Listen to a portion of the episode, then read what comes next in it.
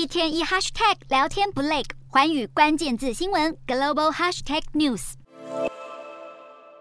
白宫国安顾问苏利文在二十号接力出面为总统拜登澄清，美国的一中政策没有改变。拜登上任以来四次公开表态会协防台湾，近日更在节目上谈到愿意出兵。关于这番比以往更加明确的表态，白宫缓颊表示，拜登每一次谈到台湾时，也都会重申基本的一中原则承诺。就在二十号，一艘美国海军伯克级的飞弹驱逐舰希金斯号，还有加拿大皇家海军哈利法克斯级的巡防舰温哥华号，例行性的通过台湾海峡。近年，美国跟他盟国的军舰不时会例行穿越台海，引起北京当局不满。不过，美方始终表示，这些军舰都是在符合国际法的情况下通行，展现对印太地区自由开放的承诺。